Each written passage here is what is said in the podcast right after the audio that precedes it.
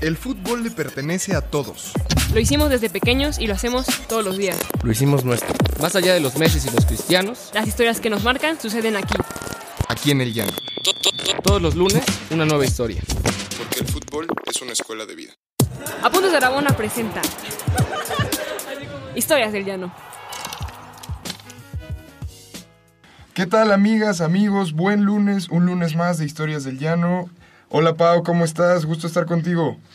Yo muy bien, muchísimas gracias. Este, ahora me tocó estar desde la Bella Airosa con ustedes, pero muy contenta de estar de nuevo en el programa. No, hombre, ya te extrañaba, caray. Eh, porque la semana pasada estuve con Roberto, pero gusto tenerte ahora de nuevo al equipo titular. Oye, Ay, muchas gracias, Diego. este, nada más agradecerle a los donadores del Patreon que nos cayeron esta semana. Muchas gracias a Esteban Méndez y a Claudette León por donarnos eh, un par de sus, de sus, de sus billetes. Este, es un gusto poder eh, pues seguir haciendo contenido para ustedes y vamos a tener más sorpresas. Y nada, Pau, preséntanos a- a- al invitado que estamos de manteles largos. Revolucionarios, espero- diría yo. Pues mira, muy, muy, muy. Y mira, espero no regarla porque literal es, es, es mi jefe en la chamba real en la que, en, en la que lucro. Pero bueno, está con ustedes el doctor Pedro Salmerón, que bueno, es doctor en historia de la UNAM. De hecho, yo, bueno, no lo sabía, profe, pero vi que hasta postdoc tiene. Pues Dije, es- ah, wow. sí, sí, es un rockstar, ¿no? No, sí, sí, sí, no, o sea, bueno, y aparte de ser un rockstar en la academia que se especializa en la revolución con tres grandísimos libros, es un crack en la cocina también. Ah, eso no lo sabía, ok. Ok. Sí, sí, sí. Sí, el- bueno, el profe, a- a- digo, además de haberme dado clases en el ITAM, porque también fue pro- pro- profesor in- investigador hasta antes de que entrara la, la cuarta T en el poder, digamos, Ok. Este, eh, también tenía un canal gourmet, bueno, en, bueno, un canal de cocina en el canal gourmet. Entonces, este, si quieren saber los mejores lugares para comer en la Ciudad de México, no duden en preguntarle al doctor. Ok, Sí, gracias. Pues nada, Pedro, un gusto estar aquí contigo. No, gracias a ustedes. Gracias a ustedes. Eh, cuéntanos, porque sabemos que eres de la UNAM, escribiste para la jornada hace cuatro años. Cuando hablo de fútbol, entre bromas y veras, digo que deseo que mis hijos puedan elegir con plena libertad su profesión o no tenerla, su religión o no tenerla, su credo político o no tenerlo, su preferencia sexual o no tenerla, pero no su equipo de fútbol. Y es que nací de la universidad. Sí, en efecto, este, pero es una cosa familiar eh, que tiene que ver con la universidad y con el club de fútbol. Eh, mis abuelos, los dos, estudiaron en la universidad. Eh, mi madre tiene siete hermanos y de los y los ocho estudiaron en la Universidad Nacional. Pues mis padres se conocieron en la en entonces Escuela Nacional de Ciencias Políticas. Entonces, pues soy hijo casi de la universidad. Eh, mis hermanos, bueno, no, mi hermana estudió en Bellas Artes en la EAD, pero mis otros dos hermanos también son de la UNAM. Eh, y aunque nos vayamos a provincia y vivamos en provincia, por ejemplo, mi primo Roberto, doctor en física, pues se vino a estudiar a la UNAM. yo también viviendo en Celaya me vine a estudiar a la UNAM. Entonces, es una ese vínculo con la UNAM. Y con el equipo de fútbol, pues también todos mis tíos son futboleros y algunos de mis tíos y dos de mis primos llegaban a probarse para primera división, ¿no? Entonces, eh, y siempre hemos jugado en la familia. De hecho, mi equipo, ya- que dice historias del llano, el equipo con el que más jugué, eh, casi 10 años, eran mis hermanos, mis primos y yo. Entonces, te- también, y siempre portando alguna variante de los colores de los Pumas. Oye, el repre de la UNAM, la familia Salmerón, ¿eh? Sí, Yo- así es. oye, Pedro, justo, justo. no, la Sanginés. La familia Sanginés. La familia Salmerón nomás somos mis hermanos y yo. Entonces, más bien hablo de los Sanginés. Ok. Sí. Ok. Eh, afuera, de- fuera del aire me contabas un poco como que has dejado de ver a los Pumas por, por decisión. y No, no, casi he dejado de ver fútbol por televisión. Eh, había una cosa que nos pasaba a nosotros, que todavía era en mi generación, que era los equipos sí tenían identidad y los jugadores eran simbólicos. O sea, había jugadores que representaban realmente un equipo y que realmente se ponían los colores de la camiseta y que hacían prácticamente toda su carrera en un solo equipo y que además nos identificábamos con ellos. A mí me tocó la que yo considero, siendo muy joven, te- tenía yo 20, 21, la que yo considero la mejor generación de los Pumas, que era Jorge Campos, Claudio Suárez, eh, Ramírez Perales, eh, Sí, el, la Tuca, base de el la Tuca selección, Ferretti, la base de la selección del 93-94, Claro. el Tuca Ferretti, eh, Juan Carlos Vera como extranjeros, Vera y el Tuca, Luis García, David Patiño, Alberto García Aspe, Miguel España. Entonces, después de haber visto esos Pumas, que además prácticamente todos venían de la cartera de la UNAM y algunos de ellos eran estudiantes de la universidad, por ejemplo, Miguel España estudiaba letras hispánicas en, en mi facultad, lo de filosofía y letras, este, ver ya la total comercialización de, de, De- donde ya los jugadores no representan a nada y, y ya no tienen ese amor por entonces ya dejamos de ver pero si pasa con los Pumas pasa también con otros equipos grandes no Claro. o sea no es nada Claro. más de los Pumas o sea esa vinculación que tenían los Pumas con la universidad era la que tenían los Tigres con su universidad o el- el- los toros Nesa con su barrio hasta se hasta se peinaban para identificarse con la raza del barrio y así no y eh, los cañeros de Zacatepec con su gente ahí en Morelos, y esas cosas se perdieron. Entonces, veo fútbol poco. O sea, antes sí seguía bien la temporada, veía muchos partidos, eh, no me pierdo los mundiales, pero también ha pasado que ya hay cada torneo, o sea, hay un montón de torneos que no sirven para nada, ¿no? Y entonces también se va perdiendo incluso el, el desgaste del jugador, ¿no? Esa es la razón por la que ya no veo tanto fútbol, aunque sí lo veo. Y aunque pues mi hijo sigue jugando, como mi hijo eligió ser portero y ahí juega en una filial de Pumas, ¿no? Así de Pumas. Sí, entonces sí tiene que ser de Pumas. ¿no? Eso sí, eso sí, aunque, aunque no nos gusten los Pumas actuales, tienen que ser Pumas. Sí. Ok. No, sí, justo, justo pensaba como tal vez no es, los torneos como que no han logrado penetrar en la afición, no han logrado generar identidad. Y justo pensaba además, ¿qué, qué ídolo de Pumas actual? O sea, ¿qué referente tiene el equipo? Es muy difícil, ¿no? No, Actualmente. Real, pues creo que desde los picolines no tenemos a alguien que, que pueda ser referente y, y- y no estamos hablando de cracks precisamente, ¿verdad? Al hablar de No, los de los picolines. no, son, no son precisamente cracks, pero creo que son los últimos referentes que tuvo el equipo, ¿no? Sí, sí. Hoy pienso en Pablo Barrera, quizá, pero... Pues de alguna manera, sí, yo creo que justo. Él, bueno, el pollo es igual de los Sí. pocos de cantera que están ahí, pero pues sí, o sea, pero, pero ya real, real, o sea, como un, un referente como lo que fue Miguel España o, o alguno de los que nombró de la época dorada de, Sí, de Pumas, pues sí, no, o sea, real- realmente ninguno. O incluso después, ¿no? O sea, ya no tan buenos, pero gente como Braulio Luna, como Sol, que... No, Leandro Augusto, Este, El Capi Beltrán, sí, sí. eh, el Capitán Beltrán, por supuesto. Este. Bruno eh, como el gorilita, como le decíamos al gran portero Sergio Bernal, muy incomprendido, pero un formidable portero. También, o sea, después siguió habiendo estos símbolos, ¿no? Eh, y extranjeros como Leandro Augusto o como Verón. Claro, pero, no, no, pero, pero no los hay ya, ¿no? Entonces, o no los veo, o a lo mejor, como dirían mis tíos, ya, ya, ya vimos mucho fútbol y ya queremos que todos sean goles como algunos que llegamos a ver, ¿no? Claro. Pero sí. Sí, claro. Sí. No, yo, yo quisiera como, quizá aprovechando este que tenemos a un- uno de los quizá mejores historiadores del país, eh, darle como un, un giro a esto y decir, ahorita estamos hablando de que hay una pérdida de, de identidad, de valores. ¿Cómo fue la llegada del fútbol a México? O sea, ¿cómo se logró? ¿Por qué se logró afianzar? ¿Por qué tenemos un país tan futbolero y no eh, po- beisbolero, no? Como quizá la Sí. 4T este, apuesta, ¿no? No, la Quisiera. 4, la 4T no, el presidente es una cosa y la 4T es otra, ¿no? Claro. No, este, O sea, ¿por- ¿cómo es este, esta Fue- entrada? Esta... fue yo creo que entre los, entre 1920 y 50, los deportes tradicionales y los espectáculos tradicionales fueron cediendo su lugar al fútbol como el deporte de masas por excelencia y como el espectáculo de masas por excelencia. Anteriormente, incluso en el porfiriato y luego en los primeros años de la posrevolución, eh, por excelencia, en términos deportivos, eran los toros. Y ¿qué practicaba la gente? La gente practicaba artes ecuestres. O sea, los fifís, polo y equitación, y la raza jaripeo, jaripeo y monta y, carreras parejeras. Y tanto así que hay algunos de los personajes más famosos de la historia de México que practicaban esos deportes. Eh, Francisco y Madero y Felipe Ángeles, por ejemplo, eran grandes jinetes y todas las mañanas salían a montar. Eh, varios de los hombres más cercanos a Porfirio Díaz eran del equipo representativo nacional de polo, que tuvo varios premios en aquellos años.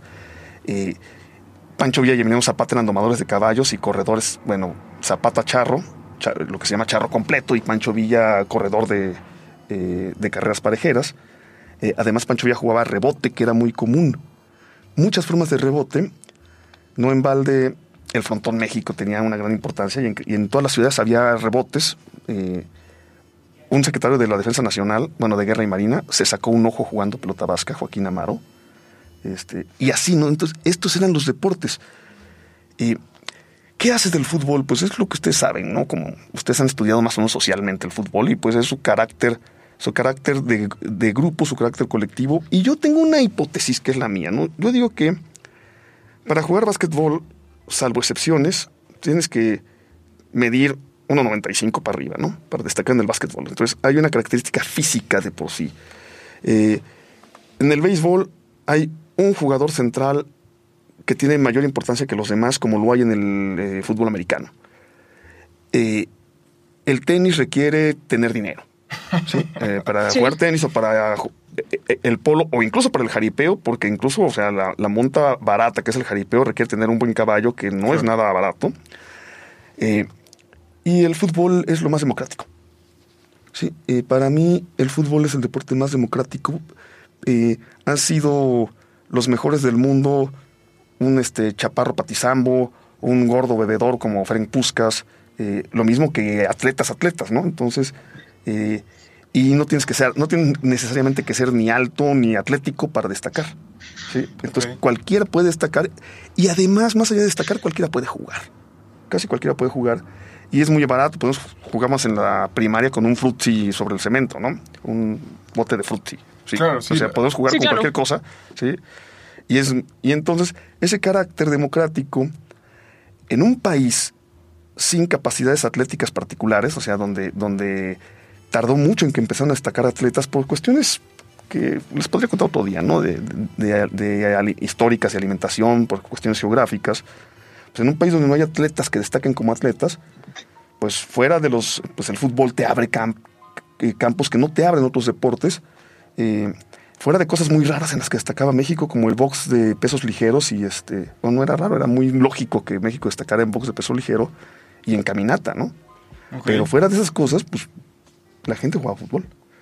¿sí? No. Y, y en el fútbol también, además de esta característica democrática, para mí como jugador amateur, que fui muchos años, tiene una característica muy particular. Cuando juegas, cuando juegas fútbol, solo estás en el aquí y en el ahora. ¿Sí? O sea, te desconectas de todo lo demás. No estás ni en el pasado ni en el presente. Solo puedes meter un gol a la vez. Así vayas perdiendo 4-0, solo puedes pensar en un gol. ¿sí? Eh, tú estás aquí y ahora eh, y en una y en un también juego de equipo, de compañerismo, de, de- de- de creación de lazos, ¿no? Eh, también por eso, ¿cómo pueden ser los equipos como eran en nuestros tiempos si cada año cambian la mitad de la plantilla, ¿no? Claro. Entonces, Claro. sí, entonces, ¿dó- ¿dónde se construye eso que se construían los equipos esos que veíamos, digo, hasta los 90, ¿no? Entonces, este, eso es lo que para mí va generando este reemplazo, ¿no? Y, y también en los toros, pues un- es uno solo el que torea, ¿no? Bueno, en general son tres y luego están los picadores, pero, pero es algo mucho más individual y mucho menos democrático en ese sentido, ¿no? Entonces yo creo que eso fue lo que hace del fútbol, ahora que ya no es democrático, este, que, ya es un, que ya es un negocio, sigue siendo democrático. O sea, tú vas a cualquier lugar y ves los llanos llenos de gente desde los 3 hasta los 60 años jugando fútbol, ¿no? Entonces yo creo que Claro. eso. Sí. Digo, a, a manera de provocación, porque, bueno, mira, no, o sea, porque, digo, a mí real- real- realmente me encanta esta idea de ver al fútbol como el deporte quizá más democrático que pudo llegar al país. Pero justo, o sea, y pensándolo, o sea, y yo sé que justo, o sea, se- y ahorita se está trat- tratando de ver la historia de abajo hacia arriba, justo por el gran cambio que implica la, la 4T, pero a mí no, no me deja de hacer ruido que quizá el fútbol en México empezó a crecer mucho a raíz del poderío de la familia alemán. Igual, o sea, al final, el, pues el gran equipo, eh, o sea, porque no, no es ajeno que el América no fue el primer equipo del país, pero en el momento en que en que Televisa, justo este, la empresa por excelencia de las masas en México, entra al fútbol, pues es cuando supongo que se, que se hace grande y ya es realmente un fenómeno meramente nacional, ¿no? No, pero Y la América- solamente pero- local de los de los mineros ingleses que llegan a, a Pachuca, Pachuca y y a las zonas de provincia, exacto. Sí, pero el equipo de Alemán se le podía ganar, así que no era tan grave. Ok, ok. Eh, no, no, yo, yo, Sí. no sé, esa, esa tesis está interesante porque en realidad creo que fue en los años, eh, pues sí, 60 que el clásico nacional se vuelve un espectáculo, ¿no? Y América va a ser el equipo de los, de los millonetas contra, ¿no? Contra Chivas, este equipo que se crea como una industria, ¿no? Como un equipo nacional, este... A pesar de sus colores franceses, pero Ah, eso sí. Exactamente.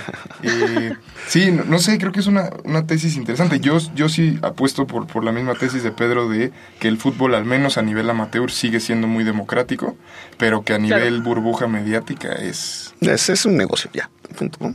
Exactamente. Sí. No sé, Pedro, ¿cómo, cómo, ¿qué más nos puedes contar? Eh, ¿Alguna anécdota que, que hayas dicho, el fútbol me marcó aquí, en este momento, que te acuerdes con tus hermanos, con...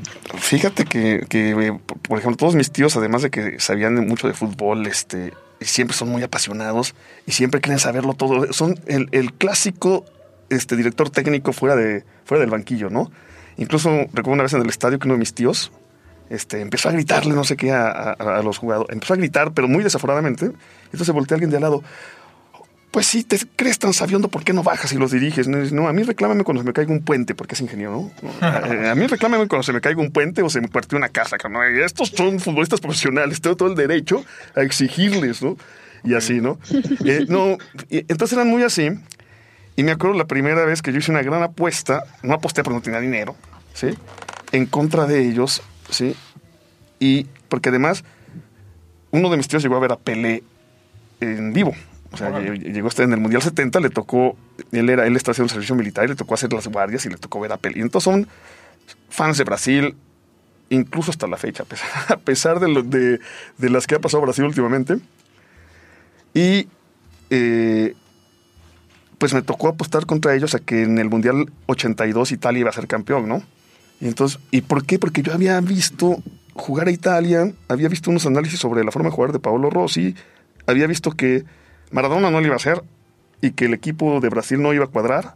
Y dije, no, va a ser Italia campeón, campeón de- y que la, en la quinta del buitre nadie creíamos. Eh, nos parecía inflada la famosa quinta del buitre, ¿no? y entonces, este, porque, porque muchos apostadores decían que España, por la Claro. localía, por la famosa quinta del buitre, etcétera. Este, y yo dije, no, este, Italia. Y entonces ganarles a ellos así como, como que fue simbólico, ¿no? Este, siendo yo niño, ¿no? Tenía yo 10 años cuando el, cuando el Mundial de España. Y luego en el siguiente Mundial, eh, la Unión Soviética entrenaba en Irapuato, en la escuela que era de, en la que iban mis primos. Ah, ¿de verdad? Entonces yo tenía un, yo tenía una, Ok. yo tenía un jersey que perdí autografiado por Rinat Dazaev, que estaba considerado el mejor portero en ese mundial, ¿no? Eh, bueno, junto con el de Belga, el de Bélgica, Jean-Marie Paf. Y claro que no, eh, Pablo Larios y Iwasaki, por supuesto que no, ¿verdad? Pero, pero, pero nos divertía Pablo Larios. En fin, este, este tipo de, de anécdotas y también las anécdotas de la- del vínculo familiar, de la relación familiar y de este, pues, algunas, eh, por ejemplo, la última vez que me emocioné fue esa final Pumas Tigres que, eh, Oh. que nos habían puesto una Uf. paliza ya y que Sí. yo había conseguido 12 boletos y luego ya nadie quería ir al estadio, ¿no? Y qué arrepentidas se los que no fueron al estadio Claro. en esa, en esa Sí, gran claro. tarde futbolera, ¿no? Cosas así. Yo sí quiero este, tocar un tema, Pedro. Eh, pues tú desde, desde hace muchos años has apostado por, por la 4T, por una transformación distinta del país. Si podemos hacer una metáfora futbolera, eh, el equipo de la 4T, el partido, ¿en qué punto se encuentra?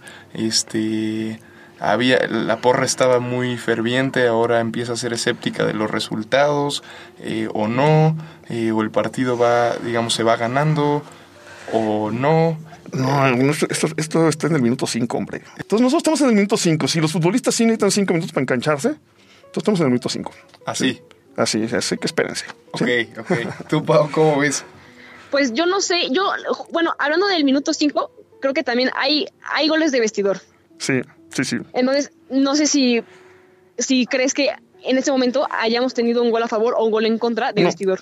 En contra no, y a favor creo que se están terminando de cocinar cuando veamos, yo, yo ne- necesitamos ver dos cosas, eh, que, que empiece a funcionar lo que platicábamos ayer en el instituto con la secretaria de la Función Pública, Irmeréndira Sandoval y Carmen Aristegui, eh, que es eh, que empiece a funcionar realmente la limitación de la corrupción. Sí han pasado cosas interesantes, pero creo que a nivel de gran punto nos está faltando que eso empiece a funcionar, así como eh, los cambios institucionales que fueron muy complicados en materia de seguridad pública y la estrategia de seguridad pública que va mucho más allá de, de estos cambios institucionales, ¿no? Claro. Y eso sí se dijo y sí sabíamos que iba a funcionar pasando el primer año, ¿no? Entonces ya cuando Claro. empiezas al minuto 10, entonces sí, no, no, no, no ha habido estos goles tempraneros que luego te cambian el partido, este, ahí va.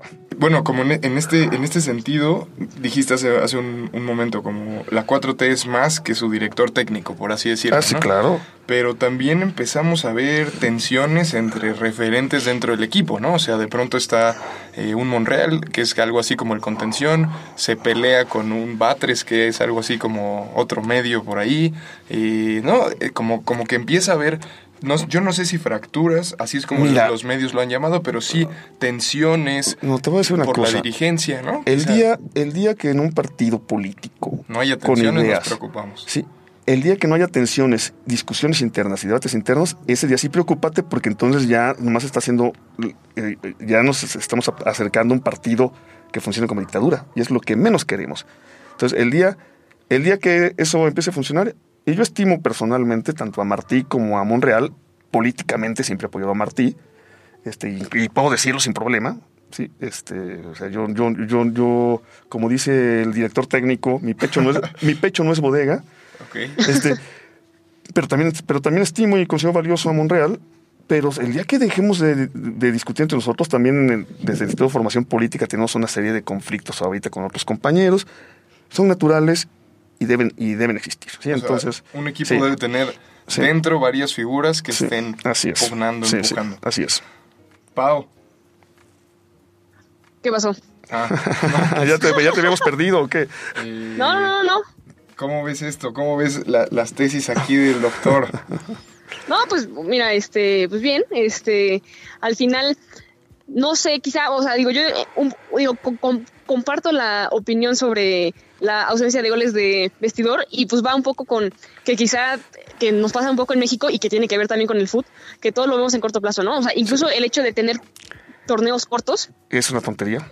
No ayuda Este, a la visión política. Oye, y No, tampoco, o sea, y, y, y justo la pregunta es, o sea, si en realidad la 4T en este sexenio, o sea, se puede, o sea, si es, si es real- realmente demandable algo, o sea, un cambio vera- vera- verdadero, o si realmente se, se requiere más, o sea, que No, se requiera no, un torneo. si, si es más largo, por demandable, sí ejemplo. es demandable y no solo en el sexenio. A- al tercer año se deben estar viendo resultados concretos, eso sí te lo digo, ¿sí? Y sobre eso, bueno, pues no sé, para cerrar, una anécdota político-futbolera, ¿no? Ok, ok. Cuando me presentan al actual gobernador de Morelos, llego y lo saludo. ¿Qué hubo, gobernador? La última vez que te vi te estaba mentando la madre. Y de, seguro eres Puma.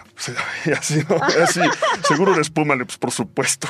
Pero sí, Sí, ¿qué hubo, sí, le- sí. La última vez que te vi en persona yo te estaba mentando la madre. De milagro. Sí, así, ¿no? No, así. se volteó un, un revés como el que le volteó a Faitelson. no, claro, no, claro, eh, esos, eran- esos eran otras épocas de ese personaje, ¿no? No, se voltea, se ríe, y dice, seguro eres Puma, Le digo, pues por supuesto. Y así, ¿no? Entonces, sí, no, bueno, además estuvimos coreando una cosa que no, que no se puede publicar en radio durante todo el partido y estaba furibundo el, pe- el compañero, pero eso no se puede decir en, en- en voz demasiado alta. Ok. No, pues, pues Pedro, eh, muchas gracias por estar. Pau, este, muchas gracias por, por la llamada. Y nada más para recomendarle a la gente quizá unos libros donde puede leer eh, al doctor Salmerón. Está, bueno, el clásico, el de la División del Norte. ¿no? Sí, ese, ese nos ha ido Es el- bien. Es sí. el, de los, el de los más famosos. Está 1915, México en guerra. Que, empieza justo donde termina el de la División del Norte, es la continuación. Y ahorita yo te preguntaba, como para leer tu obra, eh, si eres este un, digamos, alguien que no, que no está muy metido en las revoluciones, en la historia, para la, para la gente que nos escucha, ¿con cuál, cuál Mira, ahorita, están, ahorita están a la venta, se lo pueden encontrar en, la li- en, la li- en su librería de la esquina. Eh, la breve historia de la Revolución Mexicana en coautoría con Felipe Ávila, que es un libro que pensamos para acercar a los más especialistas, actualizando con lo más actualizado y lo mejor que han hecho los historiadores en los últimos 30, 40 años. Eh, leído bien ese libro, Breve Historia de la Revolución Mexicana. Y también uno que hice de difusión hace unos años y que fu- ha funcionado muy bien es Juárez, la Rebelión Interminable. Que está, ahorita está Sí, en también, boca por- de todos ese ta- personaje. ta- también puedo recomendar mi, este, mi única novela, que se llama La cabeza de Villa, que también está ahorita en, en, librería, en librerías, ¿no? Entonces, por ahí. No, no, eh, gracias. Creo que No. son, son, son muy valiosos. Es momento también de repensar, eh, siempre es momento de repensar la historia, pero creo que ahora este sexenio se ha dado por, por no por darlo más. Y pues nada, decirle a la gente que eh, El doctor Pedro Salmerón es, eh, digamos, el titular del INERM, que es el Instituto Nacional de Estudios Históricos de las Revoluciones, que constantemente están haciendo eventos Permanentemente. y publicaciones para que se acerquen a- al instituto. eh, y pues también es un tuitero ferviente, este, está por ahí en Soy redes. como arroba historia Pedro. Arroba Historia Pedro. Y pues nada, nos vamos, Pau, nos vamos, Pedro. Muchas gracias. Gracias, gracias por la invitación. Nos vemos pronto. Nos vemos. Hasta luego, feliz lunes. Ah, y no se olviden que estamos en Spotify, en iTunes y que nos pueden donar eh, en patreon.com. Muchas gracias. ¿Quieres más historias? Síguenos en todas nuestras redes sociales como Apuntes de Rabona para ver el mundo desde el fútbol.